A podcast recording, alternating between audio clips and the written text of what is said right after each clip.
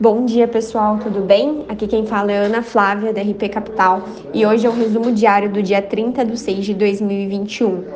Ontem o Ibovespa fechou em queda de 0,08% a 127.327 pontos, o dólar a 4,97, o índice S&P 500 a 4.291,80 pontos e o petróleo Brent a 75,20. No Brasil, a ANEL aprovou o reajuste de 52% no valor da bandeira tarifária para julho, por conta da crise hídrica e prepara novo aumento para os próximos meses. A XP levou sua projeção para o IPCA de 6,2% para 6,4%.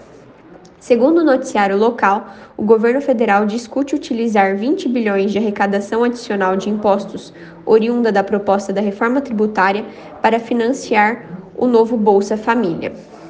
O ministro Paulo Guedes abriu ontem a possibilidade de que a redução de 5 pontos percentuais no imposto de renda da pessoa jurídica seja efetivada em um único ano e não mais em dois anos, como previsto na proposta original do governo.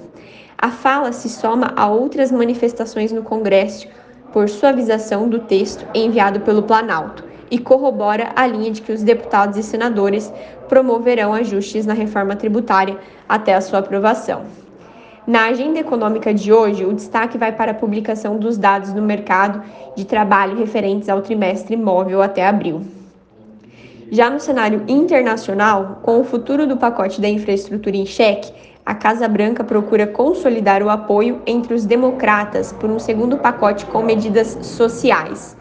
No entanto, as demandas da ala mais à esquerda do partido, que hoje defende um pacote de 3 trilhões de dólares, e, as, e a dos moderados, é, que demandam responsabilidade fiscal e menores aumentos tributários, não serão fáceis de conciliar.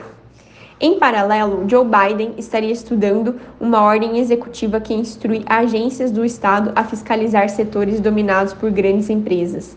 A ordem pode gerar tensões com os grupos de republicanos e pressão sobre o governo por grandes empresas.